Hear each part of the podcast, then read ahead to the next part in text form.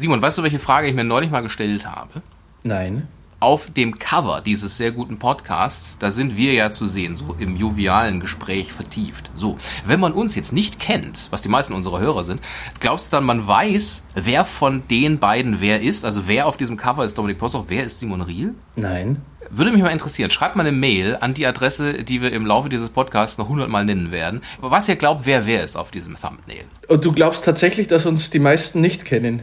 Ich kenne ja die Zahlen. Ich weiß ja, wer von meinen Freunden sagt, ja, stimmt, du hast einen Podcast, ne? Muss ich mal reinhören. Zwei Stimmen für ein Halleluja.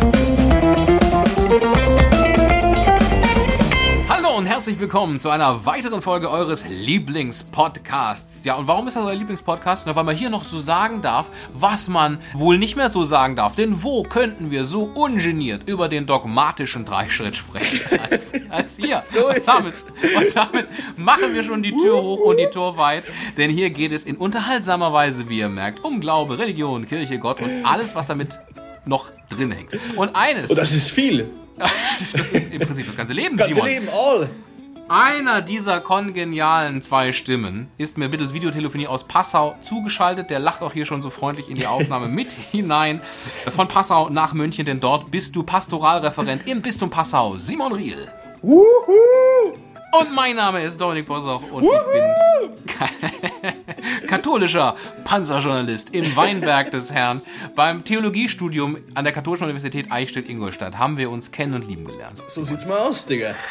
So, was ist das Thema der heutigen Folge? Können wir schon mal anteasern. Wir haben eine Hörermail bekommen. Darin geht es um das Gottesverständnis von Christen und Muslime und um die Frage von Krieg im Namen Gottes. Starker Tobak, aber geiler Tobak. Woher kommt eigentlich diese Redewendung, Simon? Du, ich Starker- hab starker kei- Tobak. keine Ahnung, aber sag's mir doch bitte.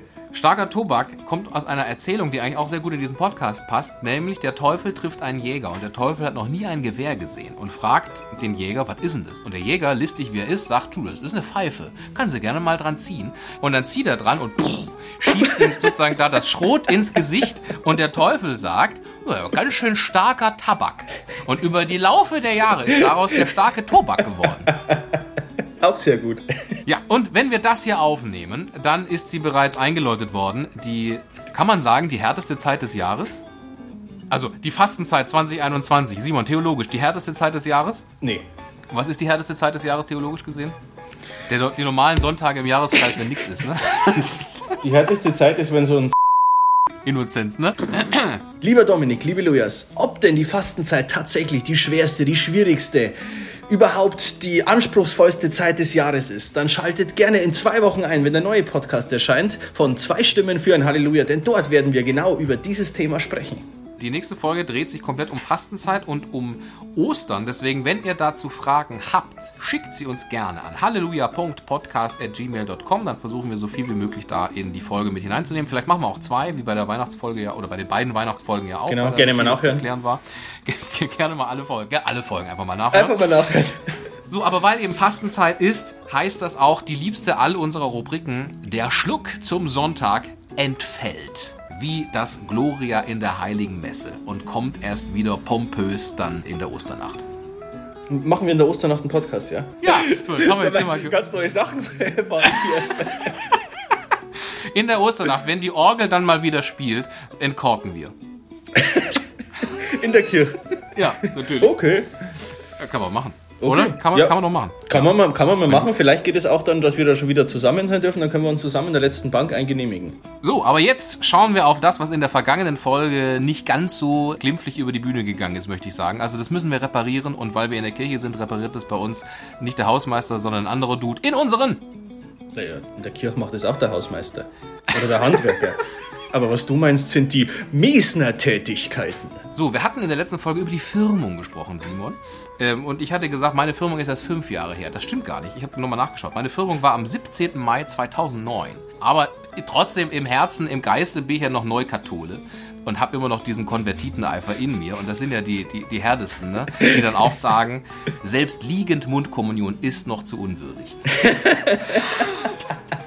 So, und dann haben wir auch kurz darüber geredet im, im, im Zuge der Firmung, was ist denn eigentlich der Unterschied? Das gefällt dir, ne? Liegenmundkommunion? Ja, Liegenmundkommunion. Du magst schon die Erstkommunion-Vorbereitung kommen bei mir. Ja, du äh, kannst du gerne mal die Termine durchschicken, dann machen wir das. Wir hatten auch geredet über die, den Unterschied Firmung in der katholischen Kirche und orthodoxen Kirche und der Konfirmation in der evangelischen Kirche. Ich habe gesagt, ich, ich habe ja beides durchlaufen und ich kann mich ehrlicherweise nicht so genau erinnern, ist aber einfach so ein Eintritt in das kirchliche Erwachsenenalter. Ich kann es noch mal ein bisschen genauer fassen, was die Konfirmation ist. Das ist eben auch eine feierliche Segenshandlung und dient aber wirklich diesen Übertritt markiert in das kirchliche Erwachsenenalter und eben im Gegensatz zur Firmung ist es kein Sakrament. Ne? Aber es ist so, früher war das so, dass zum Beispiel die Konfirmation fiel in, in Zeiten der Volksschule ans Ende der Schulzeit und das heißt, das war auch so ein bürgerliches Initiationsritual und dass man da sagt, das markiert den Wechsel auch generell ins Erwachsenenalter. So, aber generell in ihrer Geschichte hat die Konfirmation vier Bedeutungen. Das erste ist die persönliche Bestätigung der Taufe und damit das bewusste Ja zum christlichen Glauben und zur Kirchengehörigkeit Zugehörigkeit. Das zweite ist eben, dass man damit den kirchlichen Unterricht abschließt. Das dritte ist, dass man dann auch eigentlich erst zum Abendmahl zugelassen ist. Und das vierte eben der Eintritt ins kirchliche Erwachsenenalter.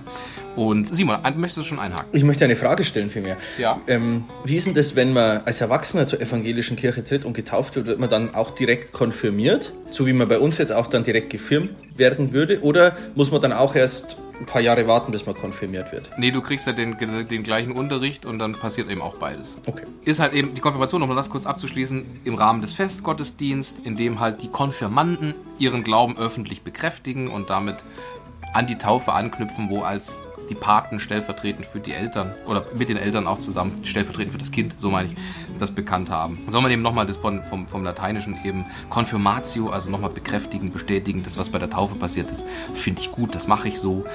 Wie gesagt, dann gibt es normalerweise auch in diesen äh, Konfirmationsgottesdiensten das erste Abendmahl. Manche evangelischen Kirchen haben schon so ein Kinderabendmahl eingeführt, damit ist das eh schon wurscht. Und ja, Konfirmation eigentlich ein Familienfest, bei dem es auch Geschenke gibt, meistens sowas wie eine, wie eine erste Armbanduhr oder sonst irgendwie. Aber ich weiß, was ich noch geschenkt bekommen habe und was ich am geilsten fand, Simon. Bitte. Meinen ersten Anzug.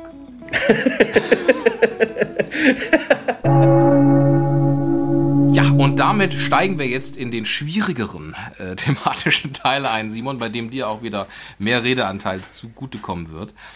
Uns hat nämlich eine Hörermail erreicht. Hallo ihr Lieben, klasse Podcast, witzig, aber sehr informativ, weil es natürlich ein Gegensatz ist. Ich habe da mal brisante Fragen. Glauben Muslime und Christen an den gleichen Gott? Wenn Gott allmächtig ist, wieso werden Menschen in seinem Namen, Allah oder Gott, in Kriegen grausam umgebracht und ermordet? Vielen Dank und bleibt gesund. Liebe Grüße. Wir behandeln vielleicht erstmal die erste brisante Frage, nämlich glauben Muslime und Christen an den gleichen Gott? Simon. Nein und ja, würde ich sagen. Aber dezidiert habe ich vorher Nein gesagt wie Ja. Okay, also nicht Ja und Nein, sondern Nein und Ja. Ja.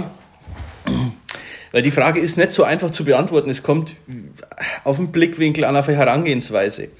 Dann geh heran, Simon. Geh ja, heran. Ich, gehe, ich gehe heran. Ich nähere mich mit großen Schritten. Der Islam ist wie das Judentum und das Christentum eine monotheistische Religion. Das heißt, sie glauben an einen Gott. Und insofern kann man sagen, glauben wir an denselben Gott, weil wir glauben ja, es gibt nur einen Gott. Und wenn die auch nach oben beten zu einem Gott, dann können die zwangsläufig ja nur zu dem einen Gott beten, den es gibt, den wir bekennen, in Gott Vater, Gott Sohn und Gott Heiliger Geist. Ergo müssen die zu demselben Gott beten. Somit könnte man sagen, ja, die haben denselben. Aber warum habe ich Nein zuerst gesagt? Weil sich dieses Gottesbild sehr stark von dem Christlichen unterscheidet, wie er wahrgenommen wird und wie er gelebt wird, wie er ausgelegt wird, wie man da zurande kommt. Äh, nicht zurande, sondern wie er zustande kommt, dieses Gottesbild. Also Judentum, Christentum und Islam sind die sogenannten abrahamitischen Religionen, weil sie sich alle irgendwie auf Abraham stützen. Aber dann bereits in der Generation nach Abraham ist die Trennung Isaak und Ismael, seine Söhne. Die Muslime stützen sich auf die Linie Ismaels und die Juden und die Christen auf die äh, Linie Isaaks, weil es auch in der Schrift so drin steht. Genesis Kapitel 17, ich hole mal schnell meine heilige Schrift. Genesis Kapitel 17, Verse 19 fortfolgend, ich lese das ganz kurz vor.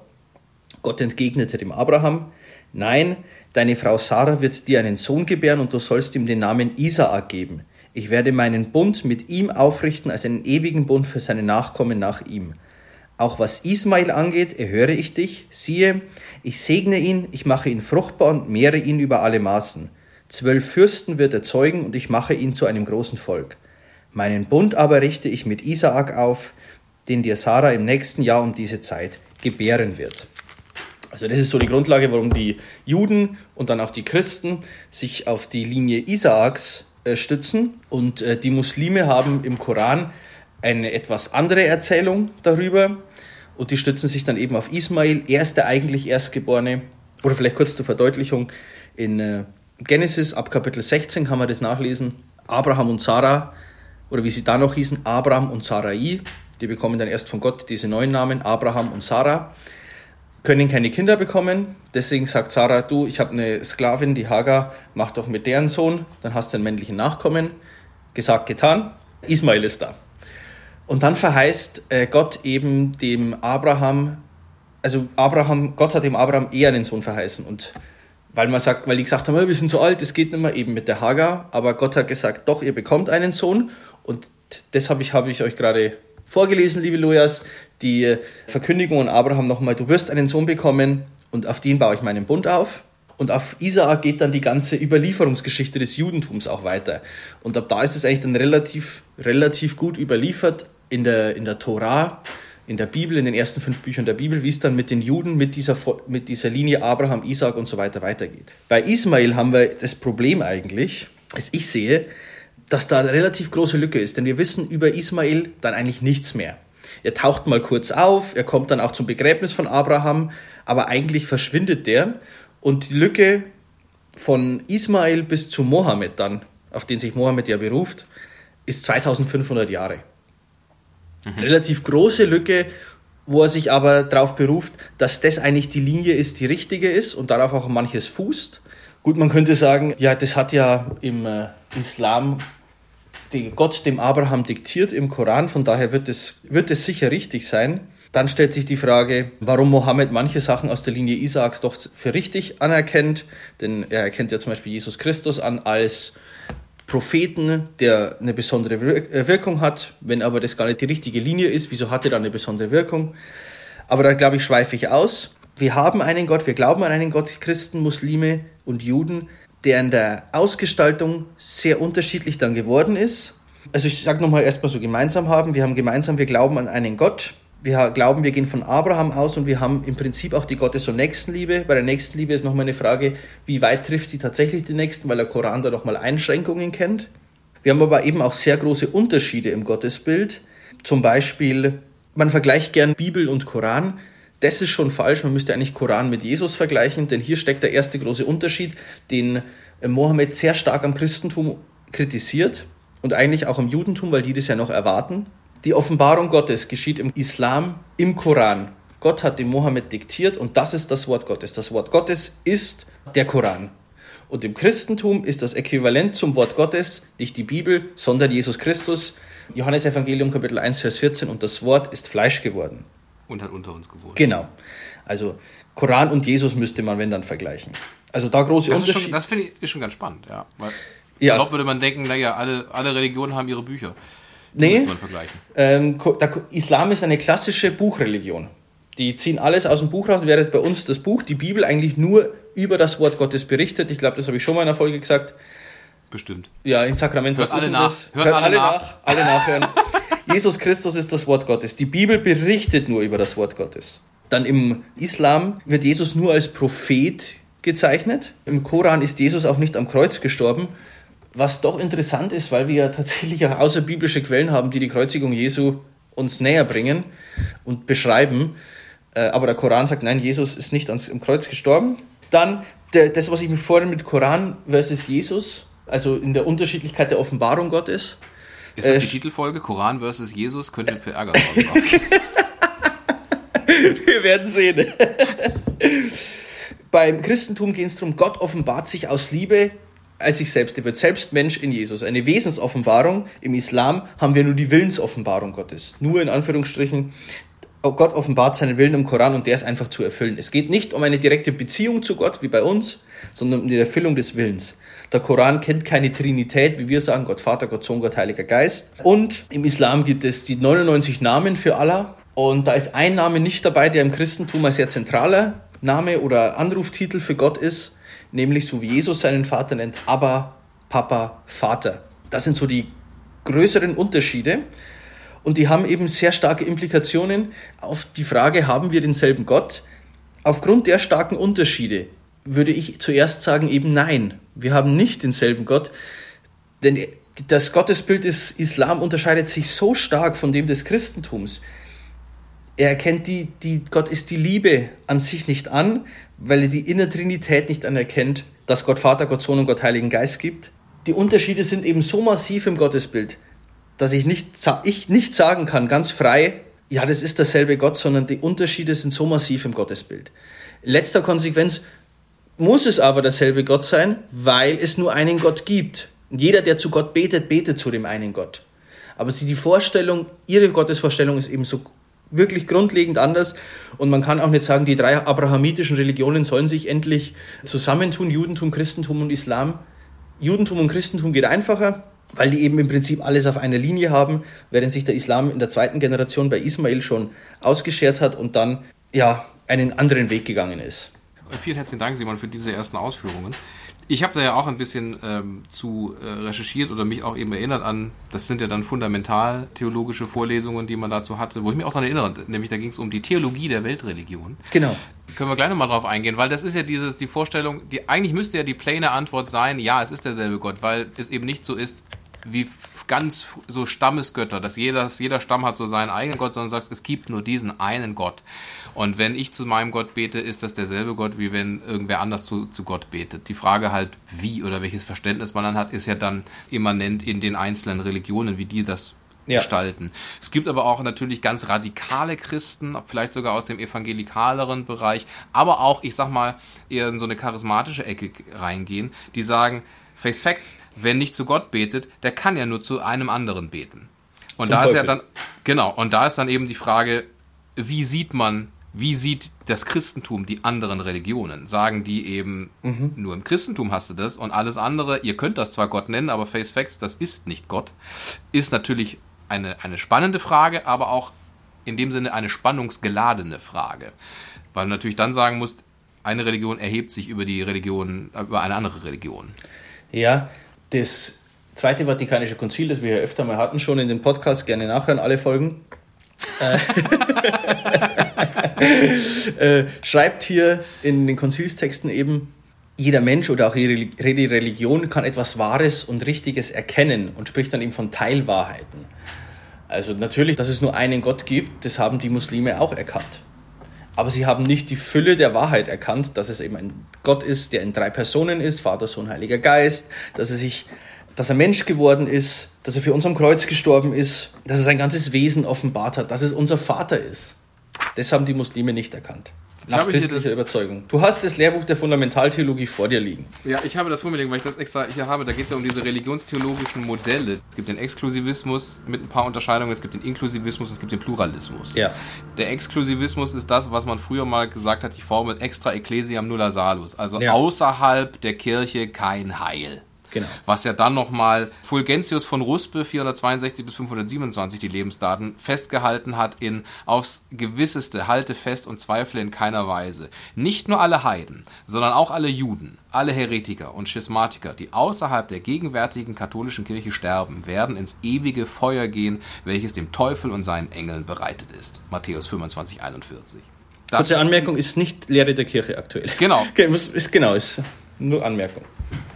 Genau, und dann gibt es bei diesem Exklusivismus gibt's auch den Gemäßigten, der sagt, dem einzelnen Nichtchristen wird auch eine Heilsmöglichkeit eingeräumt, aber die nichtchristliche Religion, die er hat, die kann dem dabei nicht helfen. Mhm. Und es gibt den Unentschiedenen, der sagt, wissen wir nicht, ob Nichtchristen auch Heilsmöglichkeiten haben. Was halt der Unterschied ist zwischen ähm, den Ausführungen, die du jetzt machst, und dem direkt, was ich davor gesagt habe mit den Teilwahrheiten, dass du jetzt über die Heilsfrage sprichst und ich über die Wahrheitsfrage gesprochen habe. Du sprichst jetzt immer, die können ins Heil, außerhalb der Kirche kein Heil. Darüber hat das Zweite Vatikanische Konzil keine Aussage getroffen, wer ins Heil kommt, weil das bleibt immer Gott vorbehalten. das, als Richter. Es geht nur um die Wahrheitsfrage im Zweiten Vatikanischen Konzil. Nur für unsere Lujas auch zur Unterscheidung. Er spricht über die Heilsfrage, ich sprach über die Wahrheitsfrage. Es ist ein Unterschied. Das stimmt. Inklusivismus habe ich hier mir auch sozusagen runtergebrochen. Der inklusivistische Standpunkt, der besagt, dass es eine Heilsmöglichkeit für alle Menschen gibt und sich diese in den vielen wahren und gnadenhaften Elementen nicht christlicher Religionen ausdrückt. Allerdings sind diese Heilsmöglichkeiten nicht alle gleichwertig, sondern haben einen konstitutiven und bisweilen verborgenen Bezugspunkt, nämlich Jesus Christus. In ihm hat die göttliche Offenbarung ihren einzigen und unüberbietbaren Höhepunkt gefunden, was die christliche Religion gegenüber allen anderen Religionen überlegen macht. Ja. ich weiß, du hast mich jetzt so angeschaut zu fragen, hätte ich was dazu sagen sollen. Na, wir, reden, wir können gleich nochmal drüber reden. Okay. Pluralismus ganz kurz. Die pluralistische Grundthese, die heißt eben, dass die erlösende, heilvolle Offenbarung Gottes in mehr als nur einer Religion gegeben sei. Mhm. Persönlich finde ich Pluralismus schwierig, weil das macht's beliebig und im letzten Instanz egal. Ja. Hauptsache, du glaubst irgendwas, aber es ist egal. Und genau. da kann ich aus meiner persönlichen Glaubensgeschichte auch gar nicht schon zustimmen, weil sonst hätte sich nie konvertieren müssen. Schon, also sozusagen innerhalb einer. Wenn ich sage, es ist ja eh wurscht am Ende des Tages. Also das finde ich, finde ich ist einfach persönlich schwierig. Gleichwohl ist natürlich auf einer menschlichen Ebene, ich sag mal, nachvollziehbarer schön ist, harmonischer, wenn man sagt, alle haben recht. Und das stimmt. Ja, das macht es mit Sicherheit einfacher. Simon, noch kurz aber zu diesem Inklusivismus. Eben, dass du eben sagst, durch Jesus Christus ist die christliche Religion den anderen Religionen überlegen. Wie kann man das oder wie kannst du das vielleicht so verargumentieren, dass das eben nicht so rüberkommt wie wir sind halt besser als alle anderen? Meinst du jetzt mit wir, wir Menschen, die der christlichen Kirche wir angehören? Christen, wir, Christen wir Christen sind besser als alle anderen. Gut, das sagt ja auch äh, im Prinzip dieser Satz nicht. Sondern äh, dieser Satz, also wir Christen, wir als Menschen sind äh, sowieso nicht besser, sondern wenn dann die Lehre ist besser. Es gibt die Frage, die alle Religionen eigentlich beschäftigt und eigentlich das Christentum die nur sauber geklärt oder gelöst hat, nämlich wenn Gott der Allliebende ist, warum sind wir nicht bei ihm? Das löst das Christentum und auch das Judentum im Endeffekt mit der Erzählung, mit dem Gleichnis von Adam und Eva. Und wie haben wir wieder Möglichkeit, Kontakt mit diesem Gott aufzunehmen, dass unser ganzes Leben nicht völlig sinnlos ist, durch den Kreuzestod Jesu Christi. Und das zeichnet das Christentum in der, in der innertheologischen Logikfrage allen anderen Religionen gegenüber aus? Diese Frage kann weder das Judentum beantworten, die warten ja noch auf ihren Jesus Christus, und der Islam hält es für völligen Quatsch, das mit, mit dem, wie das Christentum das erklärt, aber das Christentum erklärt es zumindest. Warum sind wir von Gott getrennt und warum ist unser Leben trotzdem nicht sinnlos? Weil wir wieder zu Gott können, weil wir von ihm geliebt sind, weil er sogar Mensch geworden ist. Und das macht die Lehre in gewisser Hinsicht, ich weiß nicht, ob es es überlegen macht, aber es macht sie in sich logischer, vernünftiger Ah, wenn uns ein Muslim zuhört unter den Lujas, bitte schickt mir gerne äh, das genauer, schickt es uns gern genauer an halleluja.podcast.gmail.com. Ich möchte da niemandem Unrecht tun, aber ich glaube, von der Lehre her ist die christliche Lehre die vernünftigste. Gut, schauen wir auf die zweite Frage noch, die da brisant daherkommt. Wenn Gott allmächtig ist, wieso werden Menschen in seinem Namen in Kriegen grausam umgebracht und ermordet? Also generell man muss es, glaube ich, zweigeteilt sehen. Wenn Gott allmächtig ist, wieso lässt er dann überhaupt irgendwas zu, was nicht so geil ist? Und wieso kommt er nicht runter und sagt, stopp, so nicht? Also warum lässt Gott Leid zu? Das nennt man im Fachjargon die Theodizee-Frage. Da schwingt ja im Prinzip was mit, was jetzt gar nicht in der Frage so gestellt ist. Nämlich mitschwingen tut ja eigentlich, Gott will ja kein Leid das schwingt ja eigentlich mit. Also Gott ist gut und er will das Gute und er ist allmächtig. Das heißt, er hat auch die Power, die Kraft, seinen Willen durchzusetzen. Das ist ja eigentlich die Grundannahme, die hinter der Frage steckt. Oder wie Lex Luthor in Batman wie Superman, meinem Guilty Pleasure Film, äh, sagt, wenn Gott allmächtig ist, dann kann er nicht nur gut sein. Oder wenn Gott nur gut ist, dann kann er nicht allmächtig sein. Genau das ist diese, diese Problematik, die, ja, die aber viele Jahrhunderte alt ist, die da schon beschrieben wird. Aber nirgendwo so gut wie in Zack Snyders Batman wie Superman, Dawn of Justice. Genau, das exakt. also, dann frage ich es in meiner, äh, sage ich es in meiner Sprache nochmal. Es gibt aber Leid, also, wenn Gott gut ist, kann er nicht allmächtig sein, oder wenn Gott allmächtig ist, kann er nicht gut sein. Es steht exakt so wie, als ob wir abgesprochen hätten. Es ist echt, es ist echt gut. Also, mein Dogmatikprofessor, Professor Dr. Manfred Gerwing, Grüße bitte, er hat sich dieser Frage in meinem letzten Theologiesemester auch genähert. Und zwar ist er über die Definition von Allmacht gegangen und hat sich probiert, diesem Wort Allmacht zu nähern. Und er hat gesagt, ja, also die Grundannahmen würde er sagen stimmen. Gott ist gut und er will das Gute und Gott ist allmächtig. Was aber bedeutet allmächtig?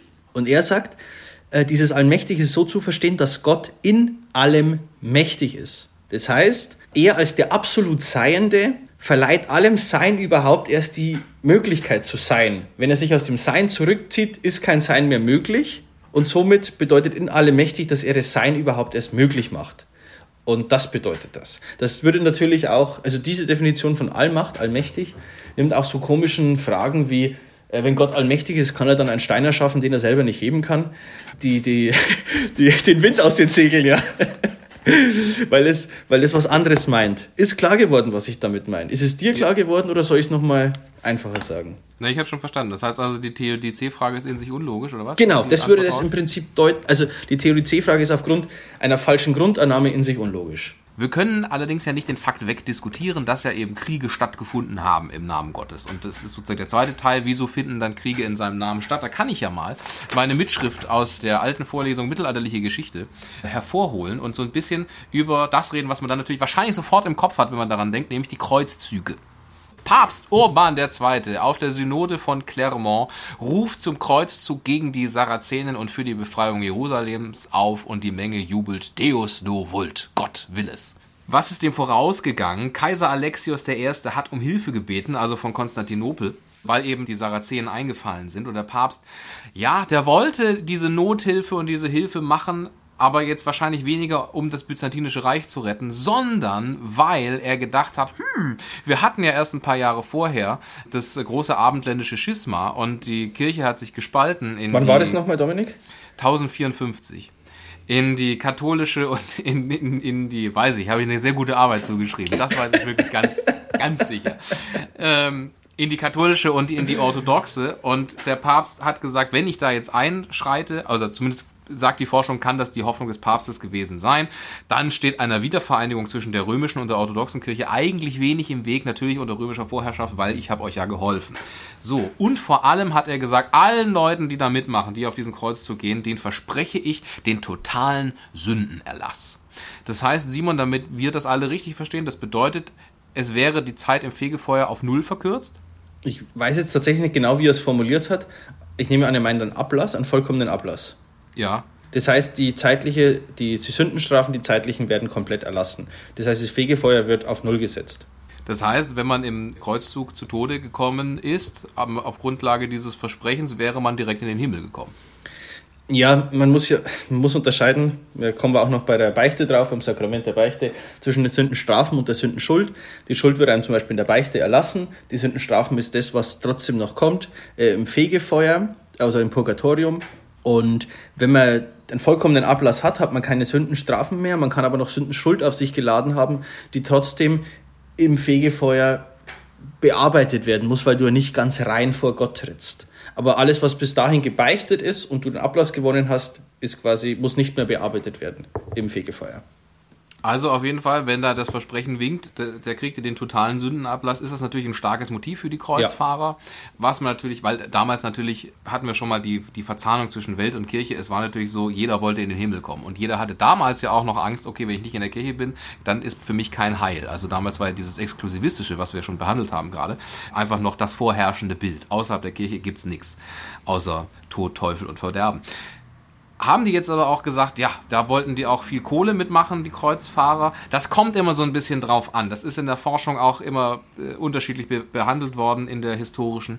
Es hat unter Umständen auch sehr viel Geld gekostet, überhaupt sich auf so einen Kreuzzug zu machen und dass man viele Sachen hat verkaufen müssen, um überhaupt die Ausstattung zu haben, um in den Krieg zu ziehen, um nicht gleich zu sagen, beim ersten Handstreich falle ich tot um. Aber es gab natürlich auch die Hoffnung auf, wenn wir da sind und erobern, habe ich ja neue Ländereien. Also ja, ist unter Umständen auch ein Motiv. Für einen Adel zum Beispiel war die Kreuzzüge eine Gelegenheit, um die unbeschäftigten Söhne irgendwo unterzubringen, wo du sagst, die, die sind un unvermittelbar. ne? die, die matchen mit niemandem hier. Da, die können dann mal hier sich schön verdient machen. Und natürlich für Leibeigene, für Verbrecher, für Gesetzlose war das natürlich auch die Möglichkeit zur Flucht. Und eben immer mit, und wenn es nicht klappt, komme ich wenigstens wahrscheinlich relativ, relativ bald in den Himmel. Am 15.07.1099 ist dann tatsächlich Jerusalem gestürmt worden. Hat nicht lange gehalten. 1144 haben dann die Muslime Edessa wieder eingenommen, weshalb dann Eugen III., also Papst Eugen III., zu einem neuen Kreuzzug aufgerufen hat. Und da war der prominenteste Fürsprecher welcher? Haben also wir auch schon mal behandelt. Kam auch schon mal vor in der Folge. Ich weiß es jetzt nicht. Du, da habe ich keine sehr gute Arbeit. Bernhard von Clairvaux tatsächlich. Ja, Bernhard von Clairvaux, der alte Zisterziensergründer, hat da gesagt, Leute, macht da mit, ist eine gute Sache. 1187 hat dann Saladin Jerusalem wieder erobert und daraufhin hat Papst Gregor der Achte zum dritten Kreuzzug aufgerufen. Saladin ist das Sankt Aladin. Guter Gag. Sehr, sehr guter Gag, Simon. Hut ab an dieser Stelle. Jeder Gag braucht einen Mutigen, der ihn macht. Bei diesem dritten Kreuzzug hatten mitgemacht Friedrich Barbarossa, also Kaiser Friedrich Barbarossa, Philipp II. von Frankreich und Richard Löwenherz von England. Die waren alle beim dritten Kreuzzug mit dabei. Im Prinzip, die Forschung ist sich einig, dass man sagen kann, zwischen 1095 und dem 13. Jahrhundert haben sieben große Kreuzzüge stattgefunden und unzählige kleine Kreuzzüge. Wie ist jetzt, wie sind jetzt diese Kreuzzüge zu bewerten? Ist natürlich so, dass diese Idee der Nothilfe, die da eigentlich so mitschwingt, die ist, mh, hm, weiß man, also müsste man eigentlich sagen, die ist eigentlich gescheitert, weil die halt konterkariert wird von den Exzessen und von den Opferzahlen. Ist vielleicht auch äh, die Frage, wie viele Opferzahlen gibt es bei den Kreuzzügen? Da gibt es unterschiedliche Forschungen. Also das ist sehr schwierig. Es gibt Quellen, die einigen sich auf zwischen 1 und 1,5 Millionen. Es gibt auch Quellen, die sagen, innerhalb dieser, also vom 11. bis zum 13. Jahrhundert gibt es bis zu 22 Millionen Menschen, weil das sind Juden, das sind Christen, das sind Muslime, das sind Frauen, Kinder, Soldaten, Zivilisten, also einfach alle Menschen, die da mit dran beteiligt waren das sozusagen zu den, zu den Kreuzzügen, zu den historischen Grundlagen der Kreuzzüge. Und jetzt ist natürlich eben die Frage, ist ein Kreuzzug ein gerechter Krieg? Simon, welche theologischen Grundlagen gibt es denn, das zu rechtfertigen? Da gibt es die, die Lehre von, oder die Theorie vom Bellum Justum, vom gerechten Krieg, die Augustinus formuliert hat. Augustinus gestorben 430, meine ich. Müsste stimmen, 430. Die Lehre vom gerechten Krieg und die hat im Prinzip die Kirche so übernommen, bis heute übrigens. Steht heute noch genauso im Katechismus der katholischen Kirche. Ähm, der Katechismus der katholischen Kirche, kleiner Nebenfakt, ist das Buch, in dem steht alles drin, was die Kirche lehrt und glaubt. Da steht dann unter dem fünften Gebot, du sollst nicht morden, äh, geht es auch um Kriege. Und erst wird, also wer nachlesen möchte, Nummer 2307 fortfolgend im Katechismus. Da steht zuerst drin, dass jedes menschliche Leben willentlich zu zerstören ist sagen wir so, ist es nicht gut, soll man nicht machen. Und jeder soll sich einsetzen für die Vermeidung von Kriegen. Aber dann heißt es, solange allerdings, und ich zitiere hier aus dem Katechismus, solange allerdings die Gefahr von Krieg besteht und solange es noch keine zuständige internationale Autorität gibt, die mit entsprechenden Mitteln ausgestattet ist, kann man, wenn alle Möglichkeiten einer friedlichen Regelung erschöpft sind, einer Regierung das Recht auf sittlich erlaubte Verteidigung nicht absprechen. Und dann werden Bedingungen genannt, äh, unter denen ein Krieg gerechtfertigt ist. Die Bedingungen sind im Prinzip, es muss fürs eigene Volk ein klarer Schaden ausgehen. Also es geht ja immer nur eigentlich um Verteidigungskriege. Angriffskriege sind überhaupt nicht erlaubt, es geht immer nur um Verteidigungskriege. Klarer Schaden für das eigene Volk muss vorliegen. Und zwar klar, der darf nicht spekuliert sein, es muss ein klarer Schaden für das eigene Volk vorliegen. Äh, es darf keine andere Möglichkeit geben, den Schaden vom Volk abzuwenden der Krieg muss erfolgsversprechend sein und ähm, der Krieg selbst darf nicht schlimmer sein als das zu beseitigende Übel. Das sind im Prinzip die vier Kriterien, wann ein Krieg erlaubt ist und das Ganze betrifft immer nur einen Verteidigungskrieg, wie einen Angriffskrieg. Und auch innerhalb dieses Krieges darf man ja nicht alles machen. Also es genau. gibt ja auch Kriegsverbrechen, wo du sagst, auch das ist in einem Krieg nicht Genau, das wird dann auch noch behandelt äh, im Katechismus später. Das sittliche Gesetz ist bei einem Konflikt oder bei einem Krieg wird nicht aufgehoben. Es bleibt bestehen. Euthanasie darf es auch im Krieg nicht geben, im Kriegsfall oder was auch immer. Ja, jetzt im Nachhinein auf die Kreuzzüge zu schauen, können wir im Nachhinein betrachten, liegen die Kriterien vor. Äh, aber ich kann, weil ich zu wenig mich mit den Kreuzzügen, also ich bin kein Kreuzzugsfachmann. Ich fände es unwissenschaftlich, da jetzt die tatsächlich zu bewerten. Ich tue mich da auch schwer, diese Sachen so zu bewerten, aber natürlich müsste ich am Ende des Tages immer sagen, jedes, jedes, jedes Leben, was aus welchem Grund auch immer genommen wird, ist eins zu viel. Ja, würde ich genauso mitgehen. Man könnte vielleicht nochmal unterscheiden zwischen dem ersten und den weiteren Kreuzzügen, wenn ich dich richtig verstanden habe, wo ein klarer Hilferuf da war, wo es dann wirklich ein Verteidigungskrieg war, ob der dann gerechtfertigt war nach den Kriterien, die ja zu der Zeit auch schon feststanden. Aber grundsätzlich, Krieg ist kein probates Mittel. Ja. Heute nicht Aber- und damals eigentlich auch nicht. Damals eigentlich auch nicht. Und die Frage, warum Gott das zugelassen hat, haben wir im ersten Teil äh, behandelt, weil Ja, da würde mir jetzt noch eine, eine Sache, weil wir haben jetzt zwar über die Theodizee-Problematik gesprochen, beziehungsweise dass die Frage in sich unlogisch ist. In, Im Katechismus heißt dazu auch, Gott ist in seiner Liebe allmächtig. Und in seiner Liebe, das hatten wir auch mal in der Folge, gerne alle nachhören. die Liebe zwingt nicht und lässt die Freiheit. Und wenn sich jetzt so ein Dude oder eine Dudette entscheidet, äh, jemanden umzubringen, ist es tragisch, wirklich. Aber das gehört halt zur Freiheit dazu, die man aushalten muss als Papa, als Vater. als Gott. Ja, wie angekündigt, starker Tabak, der sich im Laufe der Jahre als Tobak manifestiert hat. Vielen herzlichen Dank auf jeden Fall für diese Frage. Wir hoffen, das war auch witzig, aber sehr informativ. Und äh, wenn ihr nochmal weitere Fragen habt, dann schickt auch sie uns gerne an halleluja.podcast.gmail.com. Wie gesagt, hier jetzt einmal der speziellere Aufruf, weil wir planen, dass die nächste Folge in zwei Wochen sich mit der Fastenzeit und Ostern beschäftigt. Je nachdem, wie viel wir behandeln, machen wir vielleicht auch zwei Folgen wie bei der, wie bei Weihnachtszeit. Schickt uns eben da eure dezidierten Fragen hin auf Ostern, auf Fasten, auf was auch immer euch interessiert. In diesem Sinne, Simon, hast du noch Ergänzungen? Amen. Und einen schönen Sonntag. Zwei Stimmen für ein Halleluja.